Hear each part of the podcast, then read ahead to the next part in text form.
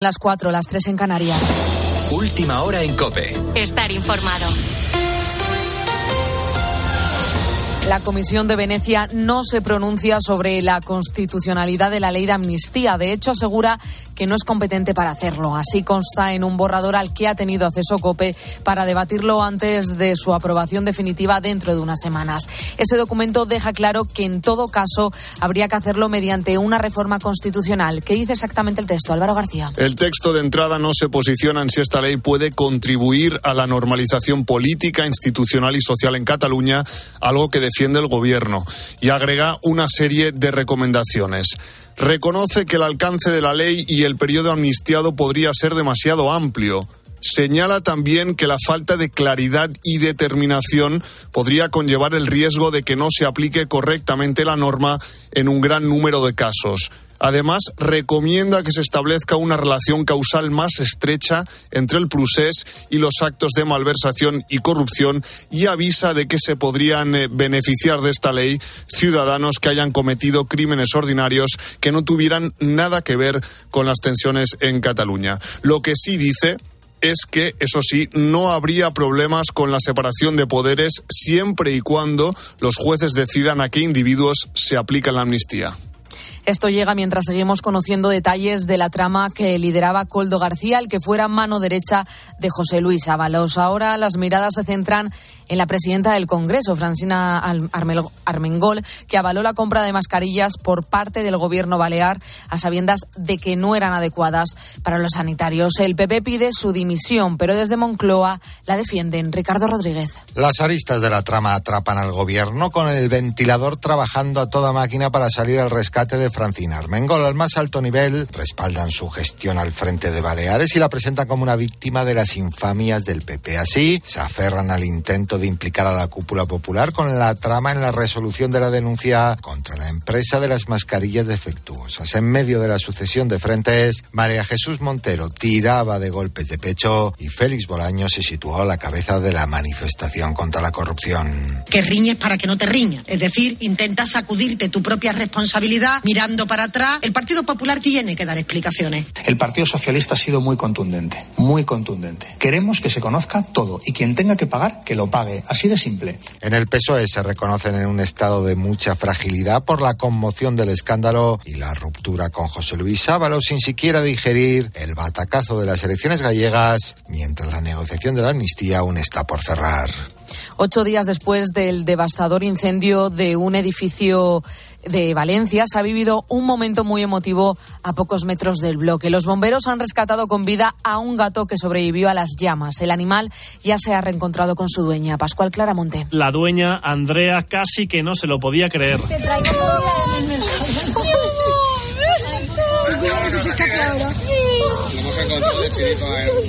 Coco es el nombre del gato. Lo habían escuchado maullar los bomberos en la planta 13, dos por encima de donde vivía. Estaba en una especie de hueco en una hornacina de la columna seca donde se conectan las mangueras antiincendios. Lo explica Mateo, de Policía Local. Se pensaba que le daban el transportín o que le daban el transportín con el gato muerto. La sorpresa que se llevó, bueno, preguntó, la mujer preguntó a los policías, pero el gato está muerto. El animal desorientado y con muchas ganas de beber. Y Andrea inmensamente feliz. Fruto del trabajo de unos bomberos que siguen centrados en recuperar lo que puedan, aunque con Coco, reconocen, no contaban ya. Con la fuerza de ABC. Cope, estar informado. Victoria del Celta de Vigo para dar inicio a la jornada 27 de Liga. Raúl Liñares. El equipo gallego ha ganado por la mínima al colista Almería en Balaídos. 1 a 0, gol de Mínguez en la segunda mitad y tres puntos con sufrimiento y entre gritos contra el entrenador Benítez. Hoy sigue la Liga. A las 2 de la tarde el Sevilla recibe a la Real Sociedad. A las 4 y cuarto Rayo Cádiz. El Getafe recibe a Las Palmas a las 6 y media. Y a las 9 el partido de la jornada. El Valencia Real Madrid donde el protagonista será Vinicius. Esto decía Ancelotti en rueda de prensa sobre cómo afronta el partido el brasileño. No, no, nada, nada especial. Vinicius se, se, está preparado, se ha preparado para jugar el mejor partido posible, como siempre lo hace. A él le gusta jugar a fútbol y nada más. No tengo nada más que añadir. En esta semana hemos solo pensado a cómo crear problema al equipo de Valencia, que tiene jóvenes con mucho talento. Y en la Euroliga doble derrota español. El Barcelona perdió en casa con el Mónaco y el Vasconi en casa del Fenerbahce. Podrá seguir la jornada de liga y todas las novedades del deporte en tiempo de juego a partir de la una de la tarde. Continúas poniendo las calles con Carlos Moreno el pulpo. Cope, estar informado.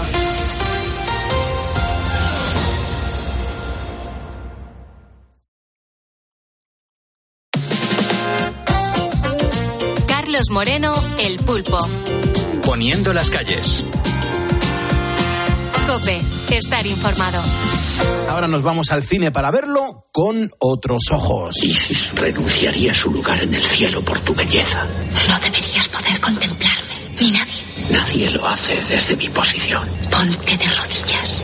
Ni hablar delante de esos tres reyes. Simula que no sabes que nos observan. Aliviará tus rodillas huesudas. Además de huesudas, poco acostumbradas a doblarse. Ya está aquí, vestido de romano, con casco, con sandalias, con coraza y espada corta. Jerónimo José Martín, crítico de cine de Cope y 13. Muy buenas noches, Jero, y sobre todo, gracias por poner las calles con nosotros. Ave, pulpo, y gracias a ti por ayudarnos todos los días a apreciar la belleza de la vida y de las personas. Mm, me encanta, me encanta, me encanta. Eh, cuéntanos un poco por, por qué nos traes hoy Cleopatra de, Jo- de Joseph L. Mankiewicz. Porque para algunos, en esta impresionante superproducción épica, que es una de las más costosas de la historia, realizó su mejor interpretación la actriz anglo-estadounidense Elizabeth Taylor, Liz Taylor, de cuyo nacimiento en Londres se cumplen hoy 92 años. Falleció en Los Ángeles el 23 de marzo del 2011 a los 73 años y Elizabeth de Rosemont Taylor, que así se llamaba, se casó ocho veces con siete maridos, tuvo cuatro hijos y desarrolló entre 1942 y 2003 una carrera de nada menos que 61 años en el cine, el teatro y la televisión que la convirtieron en una gran estrella de Hollywood, una de las grandes del Hollywood clásico. Ganó dos Oscars a la mejor actriz por Una mujer marcada y por Quien teme a Virginia Woolf y optó otros tres por El árbol de la vida, La gata sobre el tejado de zinc y de repente El último verano. También ganó un Globo de Oro, un BAFTA, un Oso de Oro en Berlín y numerosos premios honoríficos como el Cecil B. DeMille, el Yale Hersol o el SAG. Una cosa que me llama mucho la, atención, Jero, es el, tema de, de, esta gran película que, que, me consta que a mi padre le gustaba muchísimo, eh, esta película de, Cleopatra, pero seguro que los ponedores, al igual que yo, andamos despistados y no recordamos muy bien el argumento. Pues mira, el guion a un montón de manos porque lo firman Joseph L. Mankiewicz, Ronald McDougall, Sidney Buckham y Ben Hedges, lo cual ya dice que fue muy largo el proceso de producción de esta película. Se basa en el libro Vida y Tiempo de Cleopatra de Carlo Mario Francero y luego en relatos sueltos de Plutarco, Suetonio y Apiano, nada menos. El victorioso Julio César, que lo interpreta Res Harrison, se ve obligado a viajar a Egipto con el fin de evitar la guerra civil entre, Cleopatra, VII, Elizabeth Taylor, y su hermano Ptolomeo XIII, que lo interpreta Richard O'Sullivan. Y muy pronto César se queda asombrado por la ferocidad y la belleza de la joven y la hace reina indiscutible de Egipto y tras el nacimiento de su hijo Cesarión, su esposa. Los eventos políticos y amorosos posteriores obligan a Cleopatra a luchar para mantener el control de su reino. Es un culebrón de estos de reino de, Juego de Tronos totalmente eh, potente. Y claro, tiene que forzar a, y forjar alianzas estratégicas con los nuevos líderes romanos, entre ellos el general Marco Antonio, que lo interpreta Richard Barton, con el que acaba viviendo un intenso y accidentado romance. -huh. La acogida de esta película, eh, ¿qué, ¿qué, tal fue? Porque claro, en su estreno eh, tuvo que ser como muy noticiosa, pero la, la acogida, ¿cómo fue de, de Cleopatra? Bueno, eh, es una película curiosa porque obtuvo la mayor recaudación de 1963, 24 millones de dólares en Estados Unidos y al final ya 57,7 millones en todo el mundo, pero necesitó un año entero para recuperar los 31 millones invertidos en realizarla. Al precio de hoy se calcula que eso sería un presupuesto de 400 millones de dólares, que es una burrada total ahora mismo. Recibió nueve nominaciones a los Oscars, incluidas las correspondientes a Mejor Película y Actores Harrison, pero solo ganó cuatro estatuillas técnicas. Mejor dirección de arte en color, fotografía en color, efectos visuales, y diseño de vestuario en color, porque en esa época había dos premios en todas esas categorías, en color y en blanco y negro. Y la crítica se dividió, se dividió entonces y sigue dividida ahora con esta película, porque es un película donde está lo grande, pero también demasiado aparatosa, muy larga, es lo que más fue discutido por la crítica, eh, muy larga en función de lo que cuenta, claro. Y luego en Rotten Tomatoes, de hecho, hoy día son positivas solo el 57% de las 42 reseñas seleccionadas, que le dan a la película una nota media bastante pobre, de 5,9 sobre 10. Yo, hombre, yo le subiría a un 7, aunque solo sea por los esfuerzos hechos por todos de hacer una superproducción histórica. Eh, luego eh, hay una cosa que, me llama la atención es la selección de los de los diferentes artistas, eh, de los actores, de, la gente cómo les elige, por qué, ¿no? en cuanto a Elizabeth Taylor, ¿cómo fue la selección de esta gran artista? Pues mira, el, productor Walter Banger llevaba tiempo deseando producir una película biográfica sobre Cleopatra. No lo logró hasta el año 1958 en que se asoció con 20th Century Fox. entonces, Wagner eh, eligió a Joan Collis eh, para encarnar a Cleopatra, pero tras varios retrasos del rodaje, la joven actriz se hartó de esperar y afrontó otros proyectos. Tras fracasar otras opciones, porque se lo propusieron a bastantes actrices potentes de la época, apareció Elizabeth Taylor, que estaba ya eh, en, ascenso, digamos. Cuenta la leyenda, de hecho, que Wagner la contrató cuando estaba rodando de repente el último verano, bajo las órdenes de Joseph Lemankiewicz, ella no se mostró interesada en el proyecto, el productor insistió y ella, pensando que la dejarían en paz si pedía una suma astronómica, le dijo que solo haría Cleopatra si le pagaban un millón de dólares. Y para su sorpresa, recibió un sí como respuesta. Y el 15 de octubre de 1959, Taylor se convirtió en la primera estrella de cine en recibir esa suma de dinero por una sola película. Este monto finalmente se multiplicaría por siete porque se extendió muchísimo la filmación, lo cual suponía que, claro, por horas de trabajo era una burrada lo que tenían que pagar, y mm. además que la astuta Taylor puso varias cláusulas en su contrato que acabarían redundando en su beneficio económico. Por ejemplo, exigió que el film se rodara en Todd AO, que era un formato que había inventado eh, su, su marido Michael Todd, que acababa de morir, con lo cual los derechos de esa técnica los tenía ella también tenía derecho a aprobar al director. Convencidos de que estaban ante un verdadero éxito, los directivos de la Fox eh, no pusieron restricciones.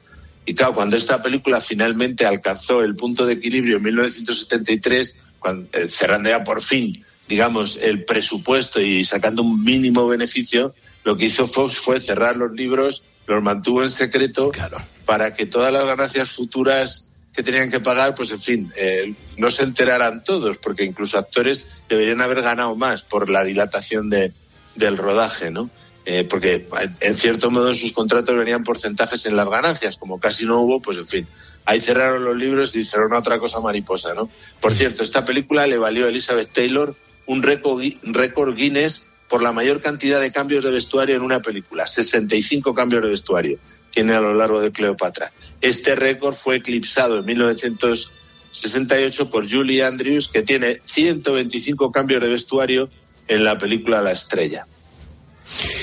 Hay una cosa, eh, Jero, que, sí que me gustaría que nos contases aquí a, todos los ponedores de calles, es cómo, cómo fue el rodaje, qué tal fue, si hubo algún, algún contratiempo.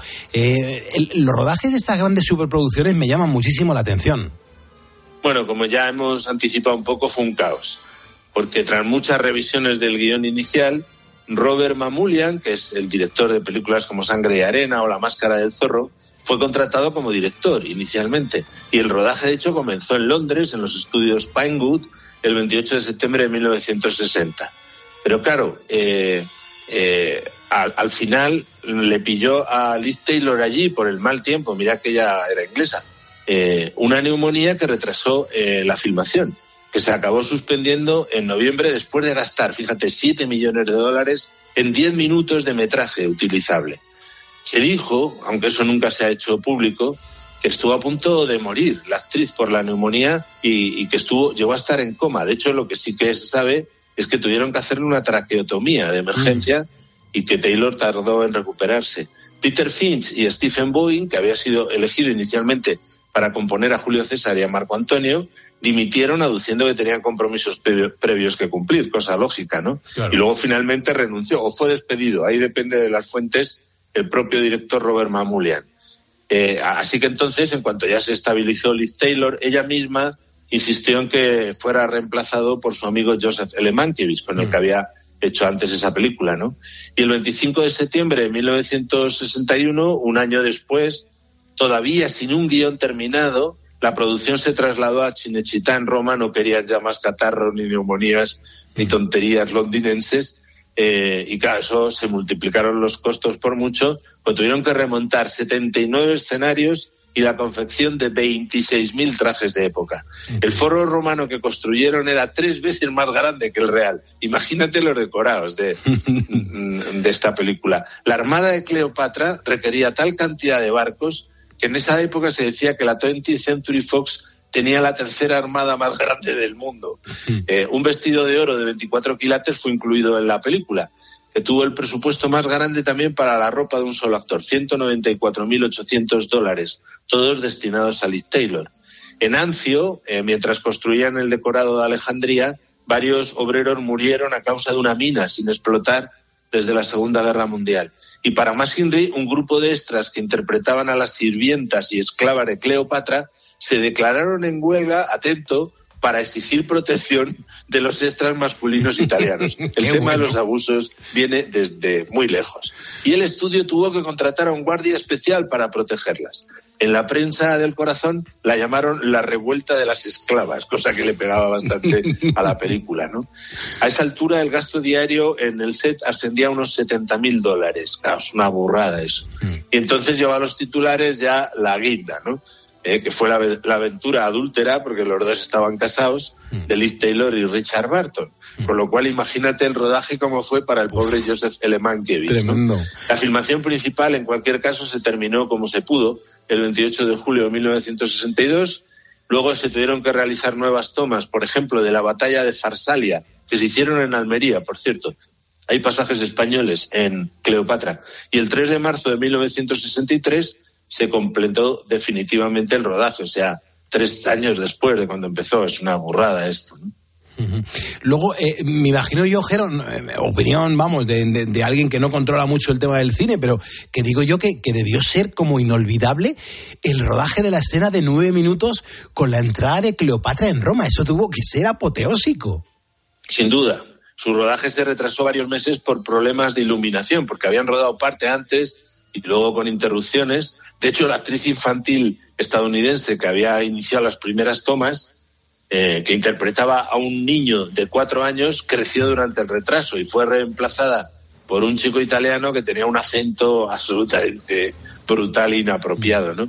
Eh, en su autobiografía de 1993, el actor Michael Jordan, que interpreta a Cicerón, recuerda que las palomas que debían salir volando de la pirámide en miniatura al abrirse se habían adormecido con, se habían adormecido con el calor romano, claro, y permanecían dentro, por lo que tuvo que meterse un miembro del equipo escondido ahí de, de todo el aparataje, ¿no? Para ahuyentarlas en el momento adecuado. Claro, lo que pasa, lo que no fue muy placentero porque claro, se despertaban rápidamente las palomas y lo primero que hacían era defecar, con lo cual el pobre hombre lo pasó fatal. Estas son las intrigas poco conocidas de los rodajes de las grandes películas. Y además la escena, esto debió ser muy divertido de ver, porque eh, había miles de, de extras reales, pero miles son miles, ¿no? Y claro, los eh, extras más entusiastas, en vez de gritar Cleopatra, Cleopatra, gritaban Liz, Liz, por Liz Taylor, ¿no? Claro. Que estaba en el esplendor de su belleza. Entonces, mal que bien, consiguieron rodarla y la verdad es que es una secuencia de las más apabullantes de la historia del cine.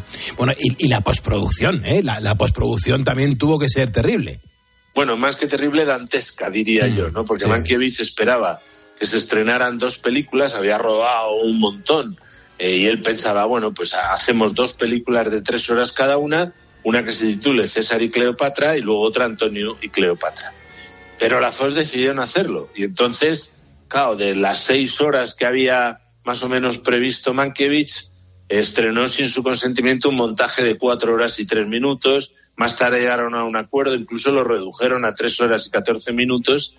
Pero en fin, es una lástima porque estaría bien localizar las dos horas de metraje que quitaron eh, para hacer un montaje del director, ¿no? Cuando la película se redujo de seis horas a cuatro, se necesitaron 49 páginas de nuevas tomas para dar sentido a los cambios. Te puedes imaginar lo que eso supone, ¿no?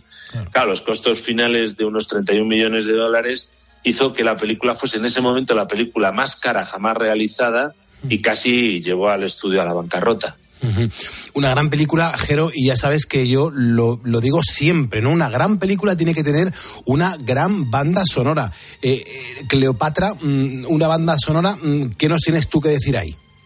Pues la compuso el estadounidense Alex North, que ganó un Oscar de honor en 1986, hombre, afortunadamente, porque antes el pobre estuvo nominado sin éxito en 15 ocasiones. Tú imagínate que te nominen 15 veces y no lo ganes nunca, que te tengan que dar un Oscar de honor, ¿no? Claro, en partituras de películas tan potentes como un tranvía llamado Deseo, El tormento y el éxtasis, Bajo el volcán. En Cleopatra hace una banda sonora épica, combinando música clásica y oriental muy evocadora. Eh, y Mankiewicz hizo un gesto inusual para él, que es contribuir con extensas notas en el álbum de la banda sonora original de 1963. Para los cinéfilos eso es muy interesante porque eh, así mm, se ve lo que quería eh, el propio Mankiewicz con la película. Entonces muchas de las escenas que no se rodaron hubiesen completado esa visión que él tenía en esas notas de la banda sonora. Fue su hijo Christopher quien recomendó a, a North después de su entusiasmo por su gran partitura para Espartaco, que es otro de los grandes títulos con música de North. Y la partitura para Cleopatra fue nominada al Oscar y al Grammy a la mejor banda sonora, pero en ambas ocasiones eh, perdió ante la música del inglés John Addison para la película Tom Jones. Mm, qué buena, por favor, qué buena, por favor, qué buena, por favor.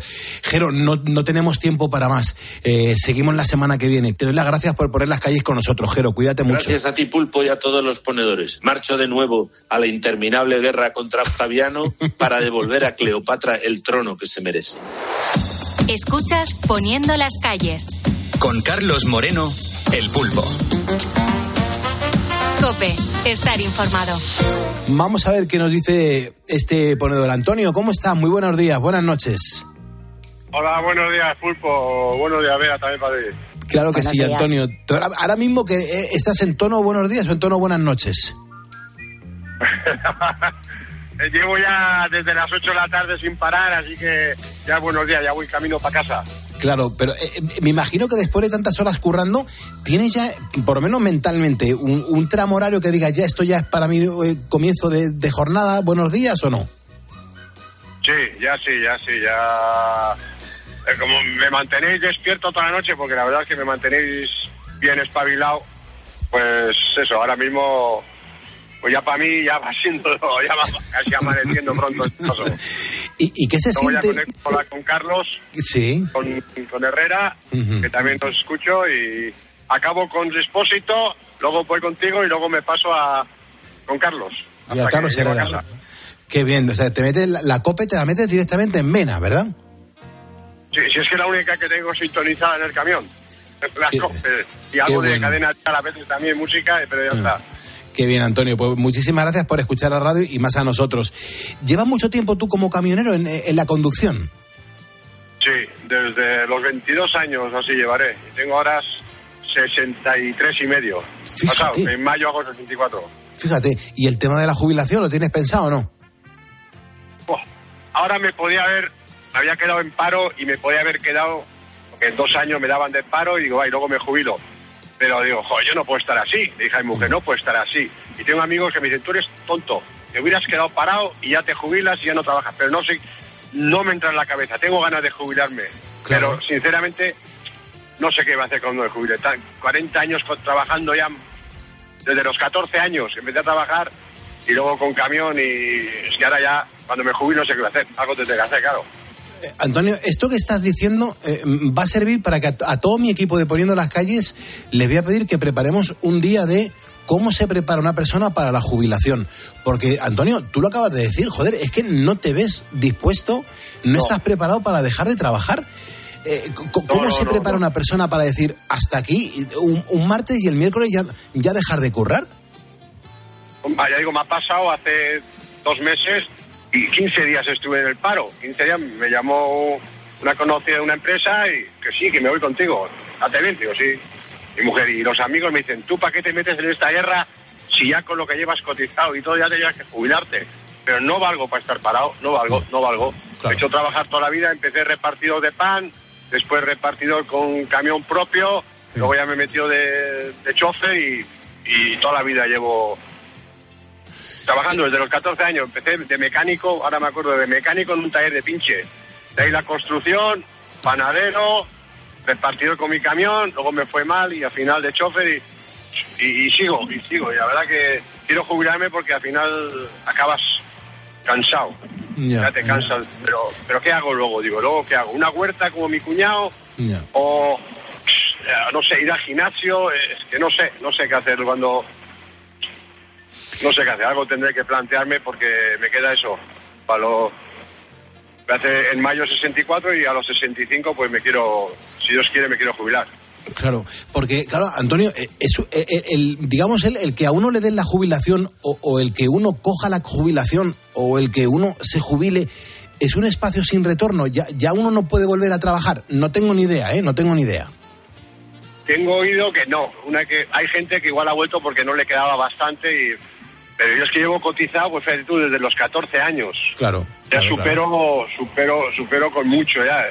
Entonces yo creo que no, no trabajaría, no, no creo que me dieran, no, es que aparte, yo si luego siempre fuera de casa, porque Mm. con el camión ahora voy todos los días a casa, pero he estado siempre fuera, siempre, siempre, siempre, Ya. siempre. Oye, ¿y la Pues- familia? ¿Cómo- ¿Cómo te has organizado para, para tener familia, tío? Pues yo sé, gracias a mi mujer.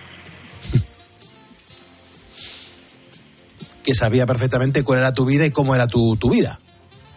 Sí, pues vete, los dos, los dos mm, partos de mis hijas, los dos me ha cogido fuera. Claro. Los dos. Cuando he llegado a casa ya estaban en casa las niñas. Ya, ya, ya. Y, y a lo mejor eso era un punto de inflexión donde a lo mejor dijiste, pues joder, eh, si, si no hubiese estado tanto tiempo fuera de casa, hubiese acompañado a mi mujer en el momento del nacimiento de las niñas. Sí, ¿no? Sí, sí. La verdad que sí, que lo hubiera acompañado, pero esto es un vicio, porque yo esto porque me gusta, ¿eh? Y lo que le digo a mucha gente, cuando mi generación se jubile, yo no sé quién va a montarse aquí, porque la gente joven de hoy no quiere. No, yo lo entiendo, no toda la semana fuera, no te puedes echar novia, no puedes mm, vivir la vida, no es lo mismo. yo ahora no digo, ahora voy, salgo, salgo a las 8 de la tarde y a las 8 de la mañana, si Dios quiere, estoy de vuelta. Hago Irún Zaragoza y vuelta a casa a Irún. Pero he andado siempre fuera, toda la semana fuera, toda la semana fuera. Y no, no es vida, la verdad que no. Ni está pagado, claro, ese es el problema, que no está pagado. Antiguamente sí, pero ahora ya esto no está pagado y la gente joven no quiere. Yo lo entiendo. Ahora mismo, Antonio, ¿a, ¿a cuántos kilómetros estás de tu mujer?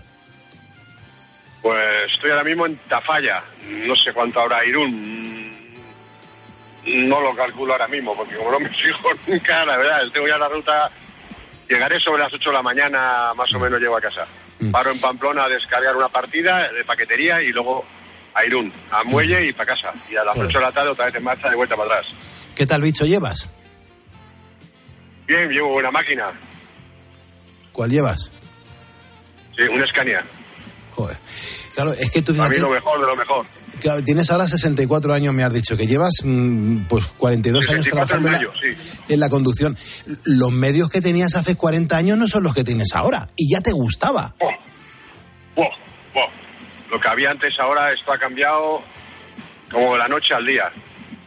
Como de la noche al día. Y han dado todos, he, han dado, he tocado todas las marcas de camiones porque he cambiado mucho de empresa, he tenido suerte, he ido cambiando. Sí. Nunca he estado parado, gracias a Dios, siempre que me de uno me de otro. Y he probado todas las marcas, desde los Pegaso, los Come, del Europa, el Barreiros 300. He probado, es- de, todos. Y lo, que- lo de hoy día esto es maravilla, esto es maravilla. Qué bueno. no tiene nada que ver, ¿eh? No tiene nada que ver. Eh, Te, te metes en la cabina del camión y, y- y ¿qué es lo que te llama la atención? ¿Qué es lo que dices, joder, vaya, vaya bicha que tengo aquí? te sientes, como dice mujer, estás libre. Ah. Mujer, dice que tú vives para, vives para esto. Digo, pues sí, vivo para esto porque es que me ha gustado de toda la vida. ¿eh? Fíjate, podía estar en una gran empresa trabajando, trabajaba mi padre, podía haber entrado y no quise. A mí me gustaba la carretera y llega un fin de semana y me tengo que mover con el coche y estoy de vacaciones y no estoy trabajando y me duele todo. Me empieza el dolor de esto, de aquello, del otro. Y joder, cuando trabajo no me duele nada. Qué bueno. Qué bueno, qué bueno. Antonio, y si tanto llevas en, en la carretera, anda que no, no has tenido tú que escuchar radio ni nada, ¿eh? Sí, bueno, bueno, a ti te conozco hace eh, muchos años, pasa que luego he estado temporadas que andaba de día, entonces ya no conectaba con para oírte. Y ahora he empezado de noche y en cuanto el otro día te oí otra vez ya hace tiempo que te oí, digo, ostras, pues ya sigo todas las noches y me hacéis una compañía, o sea, me entero de muchas cosas que no sé. Y bueno, voy, como decía Manu, yo con las tecnologías soy de los antiguos, no me apaño, pero bueno, os escucho a vosotros y, y voy aprendiendo cosas, porque al final siempre se aprende algo. Qué bien, qué bien, qué bien. Pues de verdad, Antonio, que, qué placer saber que, que eres un ponedor, que estás ahí con tu camión. Nos escuchan muchos camioneros y además, mira, Yo, yo tengo muchos compañeros de, de los medios de comunicación que me dicen, dice, Pulpo, ¿tú por qué tienes que, que- que saludar a los camioneros o a los panaderos? Digo, ¿y tú, imbécil, por qué no les mencionas? ¿Por qué no les das cariño? Dice, "No- no nos aportan. O sea, otros medios, otros compañeros de otros medios me dicen que no aportáis. Entonces yo me cabreo mucho con ellos porque se piensa que porque tengamos estos curros de madrugada, que sacrifiquemos, digo, pero vamos a ver, los camioneros te llevan las cosas a, a las tiendas, te llevan los productos de un lado a otro, son, son esenciales. Impresionante. Eh, yo digo paquetería. Paquetería que después sale con furgonetas pequeñas a reparto. Para, para las tiendas, para fábricas, para, para todos los lados. Si yo no, no lo lleváramos nosotros, ¿quién iba a llevar esto? Que sí. Y los demás, otros llevan fruta, otros llevan verdura, otros llevan maquinaria. Pues es que el transporte es el que, el que maneja todo. Porque aquí todo se mueve gracias al transporte.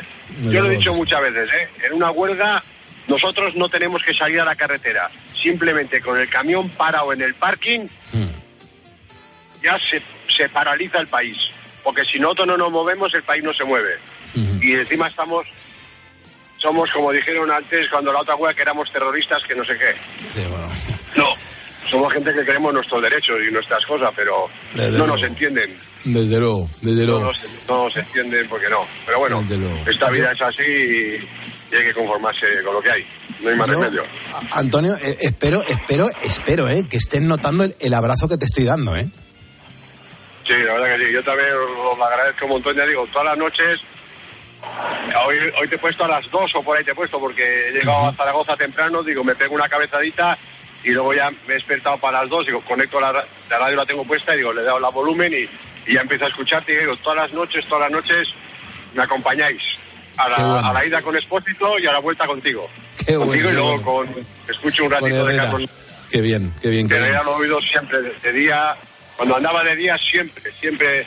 Y cuando no encontraba la emisora, digo, me cago en tú, ¿por qué no encuentro yo la, la COPE? ¿Dónde, ¿Dónde está la COPE que nos sintonizaba? Me cargaba yo solo, pero bueno, estaba igual.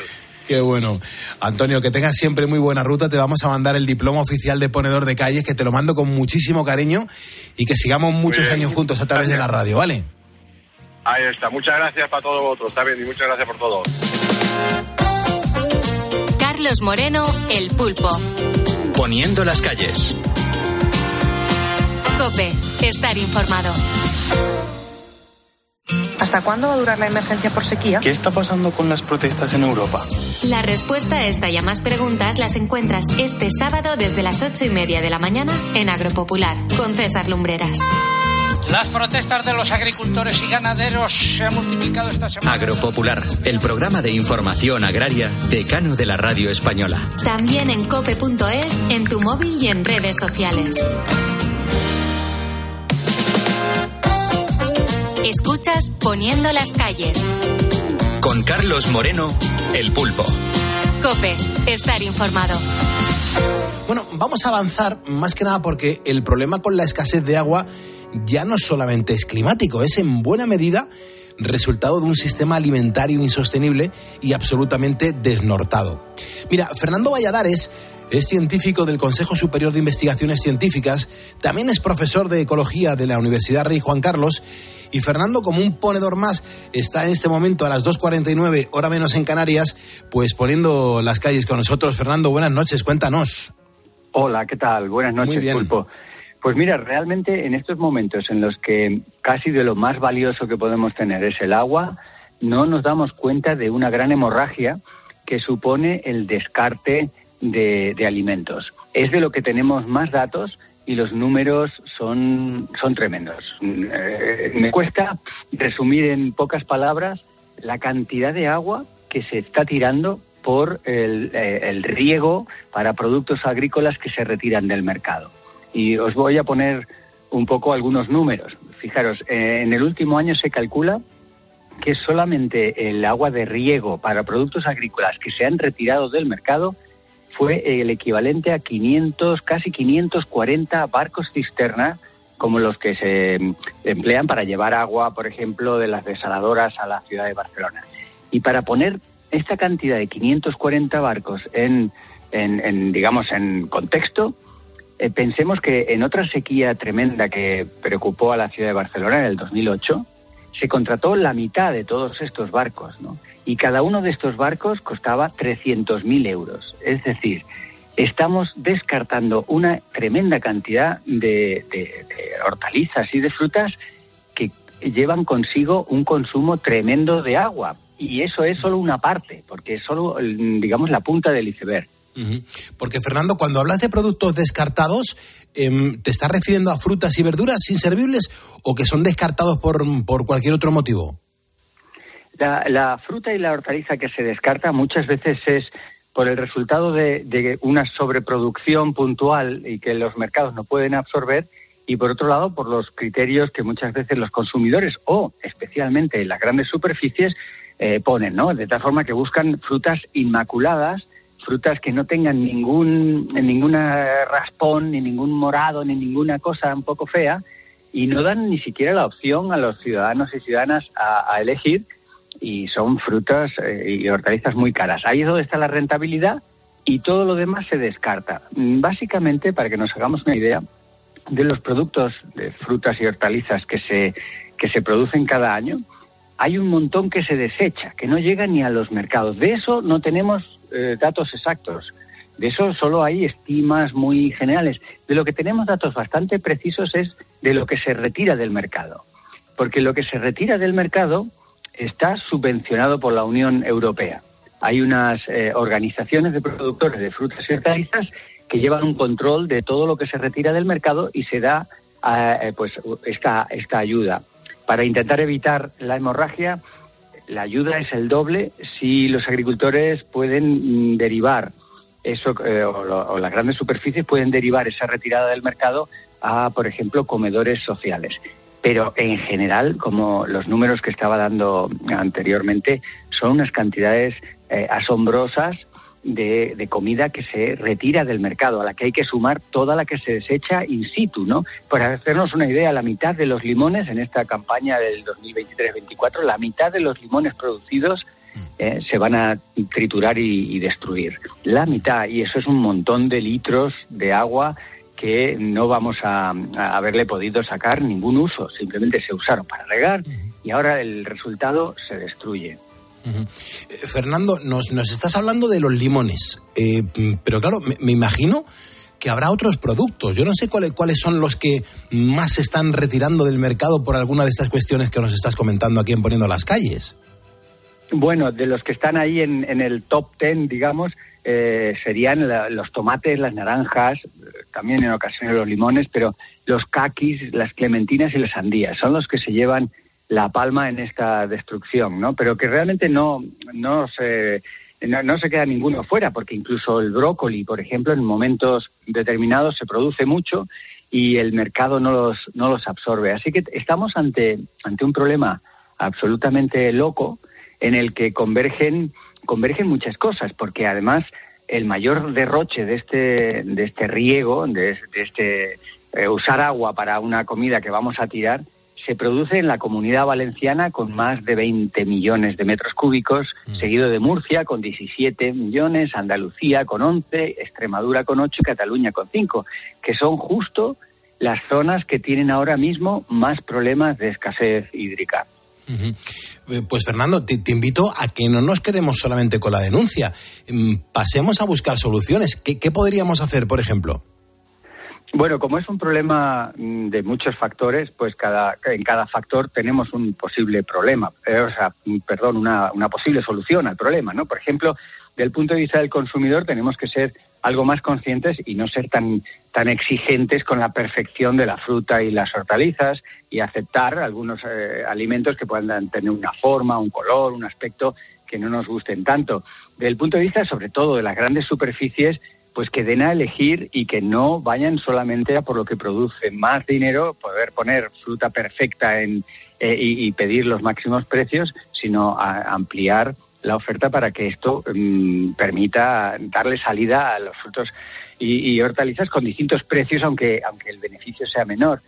Por supuesto, está de, de fondo regular mucho mejor el sistema alimentario, porque hoy por hoy el objetivo principal del sistema alimentario no es eh, dar de comer ni alcanzar una sostenibilidad, sino es rentabilizar mm, la producción agrícola. Y esto es lo que nos lleva a, estas, a estas locuras. Así que desde la Administración regulando el sistema alimentario, sobre todo las grandes superficies, dejando de especular con los precios y los consumidores, pues siendo un poquito más eh, amplios y flexibles, aprovechando la fruta de temporada y no siendo tan exigente con que esté perfecto, pues podemos mitigar un poco esta tremenda hemorragia que la podemos eh, bajar a, una hemorragia en términos hídricos, ¿no? Desde luego que sí. Eh, eres el científico, bueno, uno de los grandes científicos del Consejo Superior de Investigaciones Científicas que nos acompañas, bueno, pues todos los miércoles hasta ahora para hablar del medio ambiente. Yo recuerdo a toda la audiencia que quien quiera, bueno, pues que, puede obtener más información sobre este tipo de temas, que lo que puede hacer es consultar su canal de, salud de, la humanidad en Instagram y YouTube o en tu propia web, que es valladares.info, www.valladares.info. Fernando, te mando un abrazo y las gracias por poner las calles con nosotros. Gracias a vosotros, un abrazo. Carlos Moreno, El Pulpo. Poniendo las calles. Cope, estar informado. Toca hablar del mundo del motor y para eso contamos con el mejor, como tu hermano Alfonso García. Muy buenos días. Muy buenos días, Pulpo. Hay que arrancar con esta noticia, eh, sobre todo para paliar la falta de conductores profesionales. Resulta que el gobierno está dando luz verde y modifica la ley para que los conductores profesionales marroquíes puedan conducir sin tener que pasar pruebas. Danos información porque esto da un poco de, qué. Cuéntame. Te, cuento, aunque parezca mentira. Eh, ha modificado la normativa, me refiero al gobierno, como decías tú, que regula el reconocimiento recíproco y el canje de permisos de conductores de camiones y autobuses entre España y Marruecos. Hasta ahora Recordemos los aspirantes a conducir como conductor profesional, los conductores marroquíes para obtener el permiso español C de camión o el C más E camión remolque tenían que hacer una prueba teórica y otra práctica, algo que venían pidiendo las empresas españolas dedicadas al transporte de carretera tanto de pasajeros como de mercancías. Pues bien, ahora no habrá filtro para saber si los conductores profesionales marroquíes conocen la lengua, las señales de tráfico, ni las carreteras españolas, ni saben cómo funciona un tacógrafo, que por cierto en Marruecos no es necesario. Por contra, curioso, los conductores que proceden de Sudamérica sí están obligados a realizar pruebas teóricas y prácticas para poder conducir un camión o un autocar en España. Luego, eh, Motorman, hay una cosa que me sorprende mucho y es que se está poniendo en marcha la, cooperación entre los talleres y la Guardia Civil, pero sobre todo para combatir los talleres ilegales. ¿Cómo lo van a hacer? Eh, o sea, ¿es tan peligroso un taller ilegal, Alfonso? Sí, sí, sinceramente, tanto para la seguridad de todos como para el medio ambiente también de todos, por supuesto. Eh, pues ¿Cómo van a hacerlo? Pues eh, en concreto CETRA, la Confederación Española de Talleres de Reparación y el Servicio de Protección de la Naturaleza de la Guardia Civil, el SEPRONA, han puesto en marcha una colaboración para abordar la gestión de las denuncias relacionadas y recibidas en la sala de denuncia online de CETRA. Todo ello para luchar contra los eh, talleres clandestinos. Según datos de esta propia asociación, en torno al 20% de los talleres inspeccionados son ilegales, ilegales, perdón, que afectan tanto a la competencia leal como, decía anteriormente, a la seguridad de los usuarios de las vías, tanto eh, en cuanto a seguridad vial como al medio ambiente. Cada año la Confederación de Talleres registra más de mil denuncias.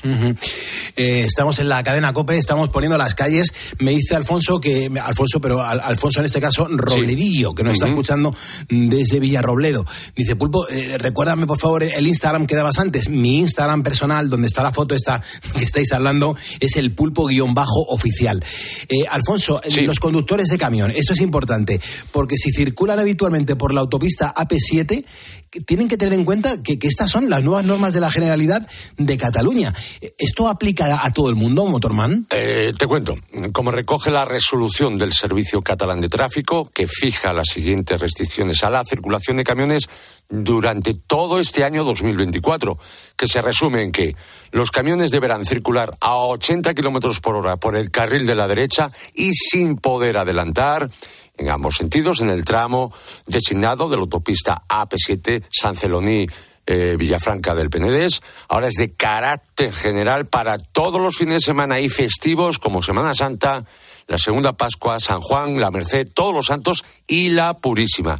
Además, se fija, Pulpo, una norma similar en la A2 entre el 3 de enero y el 24 de marzo así como entre el 8 y el 29 de diciembre. Todo lo anterior es para los camiones de más de 7,5 toneladas de masa máxima autorizada. Por cierto, y ya que hablábamos de esa AP7, esa autopista, la Unión de Payesos de Cataluña eh, arrancaron ayer, es decir, esa Asociación Agraria Catalana eh, anunciaba cortes de carretera que se han cumplido en el día de ayer en Cataluña los días 27, 28 y 29, incluido el de hoy, a los que se sumarán agricultores franceses para intentar bloquear la AP2, la AP7 y pasos fronterizos. Por cierto, Fenadismer, una de las patronales del sector del transportista, exigirá responsabilidades tanto a convocantes como a administración catalana.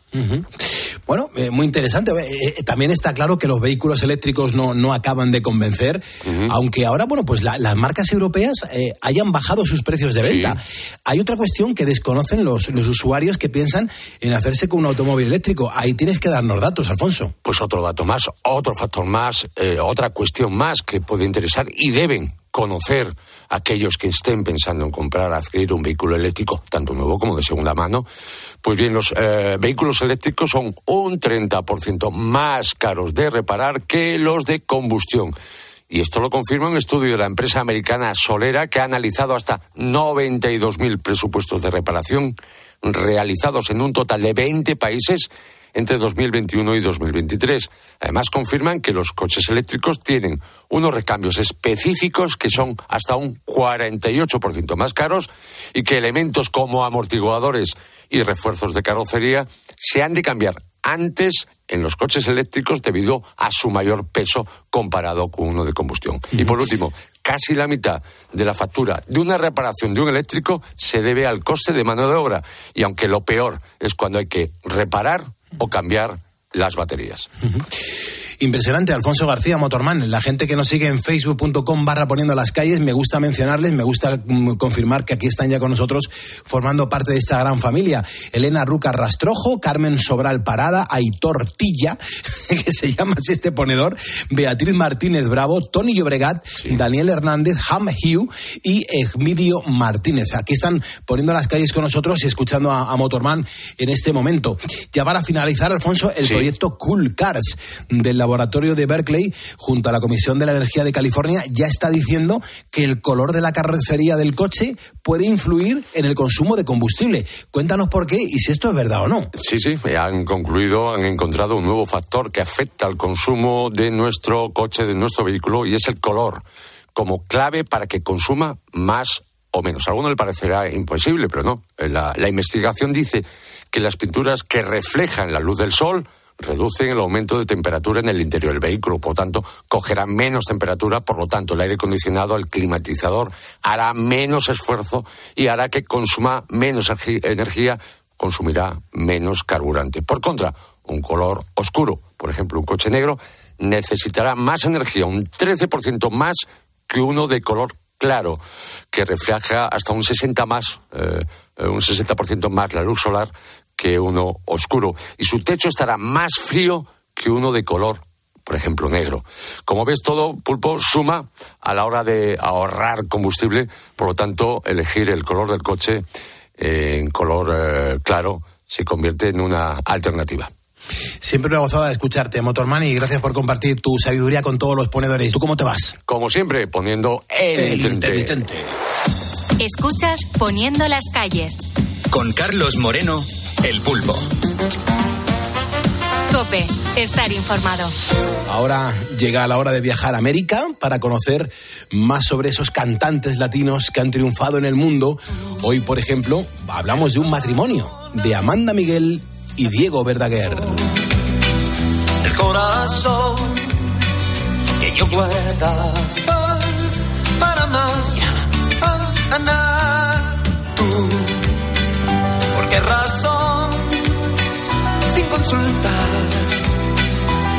Amar lo que es la vida. Me enamoré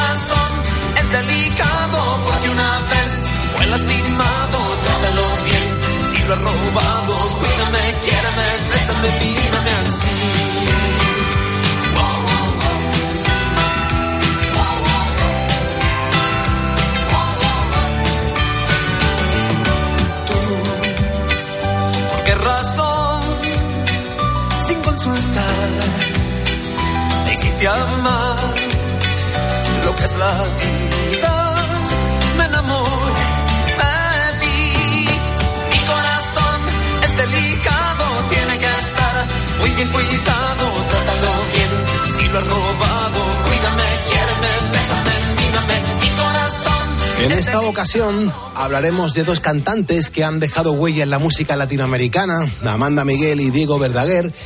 Son un matrimonio que protagonizó una historia de amor llena de éxito, pues cada uno de ellos logró destacar en el escenario musical por su propia cuenta, llegando ambos a convertirse en grandes estrellas. Y por esa razón, nuestro compañero Guillermo Díaz conocemos pues más sobre esta famosa pareja. Hola Guillermo, muy buenos días, ¿cómo estás? Hola Pulpo, ¿qué tal? Muy buenos días. Comencemos hablando de Diego Verdaguer, pues nació antes que su esposa, precisamente el 26 de abril de 1951, en Buenos Aires, Argentina, con el nombre real de Miguel Atilio Bocadoro Hernández. Su pasión por la música empezó a muy temprana edad, pues a los 14 años ya hacía parte del dueto Reno y Rino, pero es cuando cumple 17 años que empieza a tener relevancia como cantante después de tomar la decisión de convertirse en solista.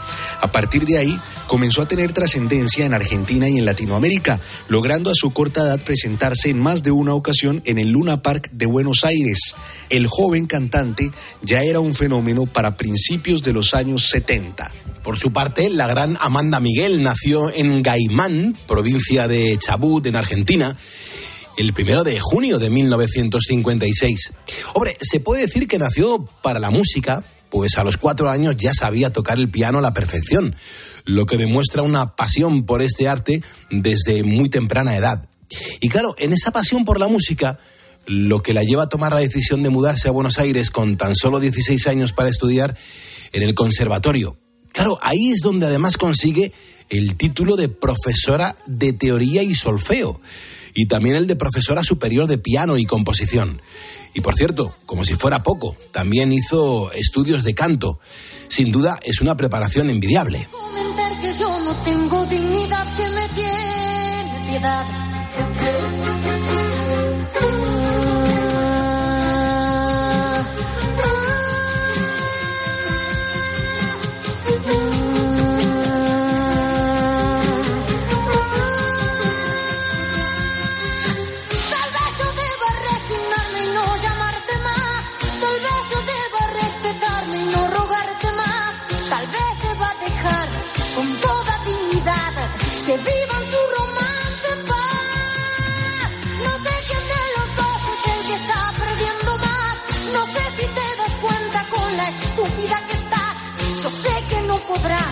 Quererte como yo.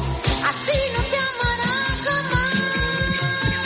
La historia de amor comenzó en 1974, momento en el cual Diego Verdaguer ya era una estrella de la música a nivel internacional.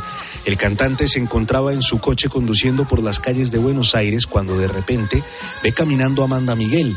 Intentó un coqueteo sutil, pero ella no le hizo caso. Sin embargo, decidió volver a insistir. Ahí es cuando ella accede a hablar con él y le permite invitarla a un café. En la charla, ella le dice que también es cantante.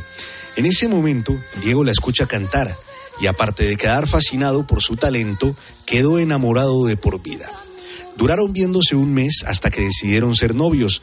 Es en 1975 cuando se casan.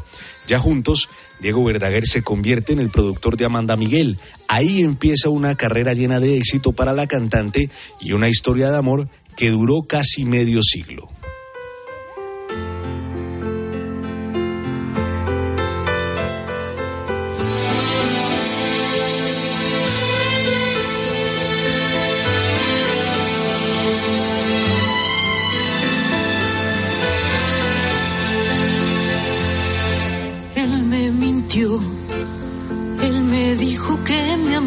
Y no era verdad. Él me mintió, no me amaba, nunca me amó. Él dejó que lo adorara, él me mintió, él me mintió. Era un juego y nada más. Era solo un juego cruel de su vanidad. Él me mintió.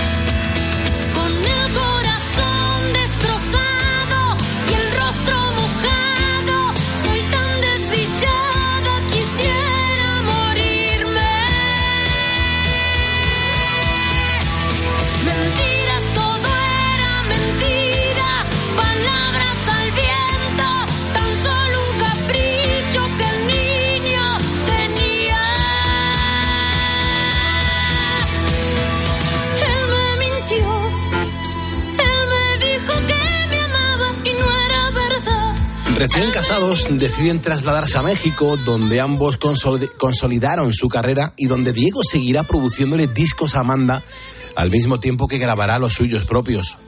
Fruto de este amor, cuando cumplieron ocho años de casados, nace su única hija, Ana Lucía, quien a su vez hoy en día es madre de su único nieto, Luca. Ambos protagonizaron durante todos estos años uno de los matrimonios más famosos de la farándula latina.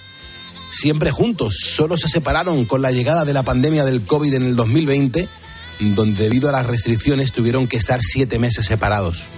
Su reencuentro se televisó y todo el mundo pudo ver cómo se dieron un abrazo en una playa de México. Durante sus 54 años de carrera, Diego Verdaguer alcanzó a vender la suma de 20 millones de discos. Por su parte, Amanda Miguel ha lanzado 18 álbumes durante lo que lleva de trayectoria. El más reciente salió a la luz en el 2020 titulado Solita y Sin Ti.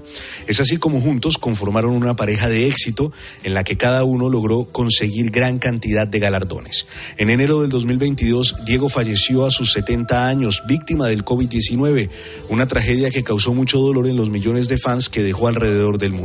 Sin embargo, nos queda su música, su legado y una historia de amor que aún sin él seguro que durará para siempre. Aún puedo ver el tren partir y tu triste mirar. Escuchas Poniendo las calles. Con Carlos Moreno, El Pulpo. Cope, estar informado. Volveré.